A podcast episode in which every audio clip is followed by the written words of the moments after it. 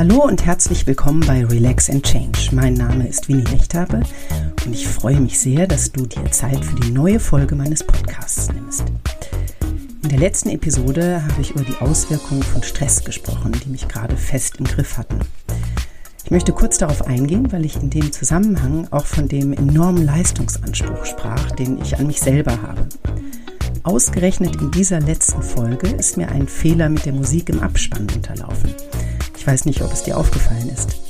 Was für eine gute Übung, das auszuhalten und die Folge nicht überarbeitet neu einzustellen. Das hatte ich nämlich vor. Lustig, wie es manchmal so kommt und wie viele Gelegenheiten es gibt zu wachsen und zu lernen. Das nur noch mal kurz zu letzter Woche. Heute wird es eher faktenreich, äh, eher sachlich. Ich möchte näher darauf eingehen, was eigentlich bei Schmerzen im Gehirn genau passiert und wie wichtig unser Immunsystem in der Krankheit ist. Zwei spannende Themen erwarten also heute. Legen wir los. Ich wünsche dir viel Freude beim Zuhören. Bei uns im Gehirn kommt die Information an, dass etwas mit unserem Körper nicht in Ordnung ist. Wir empfinden wie aus dem Nichts Schmerzen. Um zu verstehen, was im Gehirn passiert, wenn wir uns verletzen oder fremde Erreger wie ein feindliches Heer in uns wüten, beschäftigen wir uns kurz mit dem Schmerz an sich. Die International Association for the Study of Pain definiert den Schmerz als ein unangenehmes, heftiges Sinnes- und Gefühlserlebnis, das mit tatsächlichen oder möglichen Gewebeschäden verbunden ist oder in solchen Kategorien beschrieben wird. Man spricht bei einem akuten Schmerz von einem kurzzeitigen Schmerzerlebnis, das in der Regel gut behandelbar ist. Der Akutschmerz dient als wichtiges physiologisches Warnsignal des Körpers, weil er uns unmissverständlich auffordert, nicht so weiterzumachen wie bisher. Er liefert also mehr Informationen als Ort, Art und Intensität der Funktionsstörung, weil er uns unmittelbar zur Schonung auffordert. Im Gegensatz dazu verliert der Schmerz seine Signalwirkung, wenn er chronisch geworden ist. Er verliert also seinen biologischen Sinn. Eine Chronifizierung findet statt, wenn der akute Schmerz gar nicht oder schlecht behandelt wird. Dann verselbstständigt er sich gewissermaßen. Von einem chronischen Schmerz spricht man ab dem dritten Schmerzmonat. Er gilt mittlerweile als eigenständige Krankheit und das, finde ich, ist auch wirklich gut so, wenn man bedenkt, dass in Deutschland fünf bis acht Millionen Menschen an behandlungsbedürftigen chronischen Schmerzen leiden, für die es Stand heute noch immer zu wenig Behandlungsangebote gibt. Schmerz ist das, was wir individuell und subjektiv als unangenehm und störend wahrnehmen. Schneidet man sich in den Finger, reagieren Schmerzrezeptoren und geben elektrische Signale ab, die über das Rückenmark an das Gehirn weitergeleitet werden. Das Gehirn nimmt einen bedeutenden Teil unseres zentralen Nervensystems ein und liegt, umgeben von Hirnhäuten, unter unserer Schädeldecke gemütlich im Kopf. Anders als lange angenommen, fließen diese Warnsignale aus dem Rückenmark nicht in ein Schmerzzentrum, sondern lösen eine Kettenreaktion aus, an der verschiedenste Bereiche unseres Gehirns beteiligt sind. In der Großhirnrinde wird aus dem Schmerzsignal erst der bewusste Schmerz, der dann über eine Verschaltung im limbischen System bewertet wird. Erfährt das Gehirn wie beim chronischen Schmerzsyndrom diese elektrischen Reize ständig, führt es unweigerlich zu einer Konditionierung der Nervenfasern. Es treten hirnplastische Veränderungen auf. Man spricht dann vom sogenannten Schmerzgedächtnis. Das hast du sicherlich schon mal gehört. Das durch einen negativen Lernprozess entsteht und physische, psychische sowie soziale Schmerzerfahrungen speichert. Opioide docken an diese Schmerzrezeptoren an und hemmen so die Weiterleitung von Schmerzen. Der Prozess der Schmerzentstehung wird dadurch einfach unterbrochen. Rechtzeitig und wohldosiert eingesetzt können sie so die Ausbildung eines Schmerzgedächtnisses verhindern. Wissenschaftler fanden zudem heraus, dass bei sozialem Verlusterleben wie durch den Tod eines geliebten Menschen die gleiche Region im Gehirn zuständig ist wie bei körperlichem Schmerz. Ist doch sehr spannend, oder? Das Schmerzempfinden wird vom Betroffenen vergleichsweise intensiv wahrgenommen. Der schmerzhafte Verlust ist demzufolge ein reeller, subjektiv wahrgenommener Schmerz.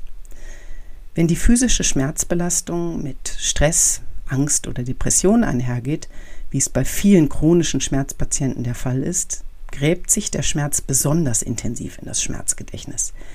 Das zeigt, wie anteilig groß die Rolle der psychosozialen Belastungen am Schmerzgedächtnis ist, wenn es sogar so weit geht, dass bei vielen Schmerzpatienten keine spezifischen physischen Ursachen zu finden sind. So kann Dauerstress für einen Menschen mitunter zu chronischen Schmerzen führen, wenn er nicht frühzeitig unter Einbeziehung psychosozialer Faktoren schmerztherapeutisch behandelt wird. Ich schlage hier mal elegant die Brücke zu unserem grandiosen Immunsystem. Ja, das wird mir schon irgendwie gelingen. Menschen, Tiere und Pflanzen verfügen über einen ausgeklügelten körpereigenen Abwehrmechanismus, mit dessen Hilfe wir vor Erregern und Fremdstoffen geschützt werden. Die Wissenschaft unterscheidet zwischen dem unspezifischen Immunsystem, auch das angeborene Immunsystem genannt, und dem spezifischen Immunsystem, das in der Lage ist, sich an bestimmte Erreger zu erinnern, mit denen es bereits in Kontakt kam. Es kann diese Erreger dann effektiv ausschalten. Gegen manche Infektionskrankheiten sind wir in Folge immun und bekommen sie deshalb nur einmal im Leben. Das Immunsystem und das zentrale Nervensystem interagieren miteinander.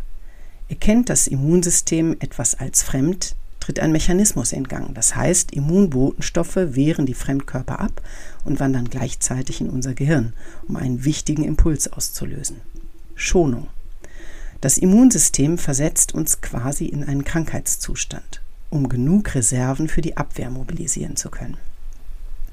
Wir fühlen uns in dieser Phase des inneren Kriegszustandes schlapp, müde und lustlos. Diese unspezifischen Symptome wie Müdigkeit, Konzentrationsschwäche und Unlust werden durch hormonelle Veränderungen infolge der Immunzellenimpulse ausgelöst. Man nennt diesen Zustand Sickness Behavior. Die Immunabwehr kommt auch bei Entzündungen in Gang. Rückenerkrankungen gehen immer mit entzündlichen Prozessen einher. Auch bei akuten Muskelverhärtungen entstehen Mikroentzündungen, die Immunzellen aktivieren. Chronische Rückenschmerzen lassen uns depressiv, sozial isoliert und lethargisch werden. Diese typische Verhaltensweise bei chronisch Erkrankten wird ebenfalls dem Sickness Behavior zugerechnet. Die Psychoneuroimmunologie, eine relativ junge medizinische Fachrichtung, beschäftigt sich genau damit, wie das Immunsystem, das zentrale Nervensystem und unsere Psyche sich gegenseitig beeinflussen. Die Wissenschaftler haben vor allem ein Augenmerk auf das Phänomen Stress und seinen Einfluss auf das Immunsystem gelegt. Bei akutem Stress wird das Immunsystem stimuliert und bei chronischem Stress unterdrückt. Die körpereigene Abwehr arbeitet nur noch sehr gemäßigt. Hält der Dauerstress mehrere Monate an, dann löst der erhöhte Cortisolspiegel im Körper noch etwas anderes aus. Die Immunzellen entwickeln dann eine Art Überaktivität und verursachen auf diese Weise schwere Entzündungen. Wir wissen, dass lokale Entzündungsprozesse bei Rückenbeschwerden eine große Rolle spielen, wie gesagt. Die Spirale von Ursache und Wirkung könnte also nicht ungünstiger sein. Stress kann Rückenprobleme verursachen, Chronische Schmerzzustände bringen dauerhaften Stress mit sich und dieser wiederum schwächt nicht nur unsere Abwehrkräfte, sondern verursacht auch Entzündungen. Darüber hinaus versetzen uns die entzündlichen Vorgänge in unserem Körper in einen Dauerzustand des Sickness Behavior. Normalerweise gibt uns diese durch das Immunsystem ausgelöste Verhaltensänderung den Weg vor. Wir sollen uns schonen, ausruhen, schlafen, um die Arbeit der Immunzellen nicht zu behindern und schnell wieder gesund zu werden. Bei chronischen Schmerzpatienten passieren also die gleichen Neuroimmuninteraktionen wie bei Akuterkrankten. Die Spirale aus Schmerz- und Verhaltensreaktionen gilt es durch eine interdisziplinäre Schmerztherapie zu durchbrechen. Eine Stärkung der Psyche und des Immunsystems sollte idealerweise bereits im Laufe der Erkrankung erfolgen. Gezielte Entspannungsübungen, gute Ernährung, Bewegung und ausreichend Schlaf helfen dabei. Das habe ich ja in diversen anderen Podcast-Folgen auch schon erläutert. Gerade während und nach Operationen ist das Immunsystem durch die Einnahme von Schmerzmitteln und Antibiotika sehr geschwächt. Hochdosierte Antibiotika, die über einen längeren Zeitraum nach einer OP eingenommen werden, sorgen dafür, dass nicht nur krankheitserregende Bakterien keine Chance haben, sondern leider auch die nützlichen Bakterien der körpereigenen Darmflora. Unsere Darmbakterien sind jedoch verantwortlich für ein leistungsstarkes Immunsystem und einen gesunden Darm. Ist die Darmflora durch Antibiotika gestört, haben es infolge Krankheitserreger und Parasiten wie Pilze leichter. Nach dem biomedizinischen Ansatz erholt sich die Darmflora nach Antibiotikaeinnahme von selbst, was erklärt, warum Ärzte in den seltensten Fällen diesbezüglich aufklären. Zwei Studien aus den Jahren 2008 und 2018 haben allerdings nachweisen können, dass das keineswegs der Fall ist, sondern die Darmflora langfristig nach Antibiotikaeinnahme geschädigt bleibt. Welche Auswirkungen Antibiotika auf chronisch Erkrankte haben, ist noch ungeklärt. Da chronische Erkrankungen mit einer Schwächung der Darmflora einhergehen, braucht es nicht viel Fantasie, sich vorzustellen, was nach der Antibiotikaeinnahme bei chronisch Kranken von einst aktiven Bakterienstämmen in unserem Darm übrig bleibt. Achte also deshalb darauf, dass du während und nach einer OP Probiotika nimmst, die deinen Darm mit neuen guten Bakterienstämmen versorgen. Ja, zu diesem Thema Immunsystem habe ich wie immer abschließend noch drei Tipps für dich, wie du auch bei Schmerzbelastung dein Immunsystem stärken kannst. Hier kommen sie. Tipp Nummer 1.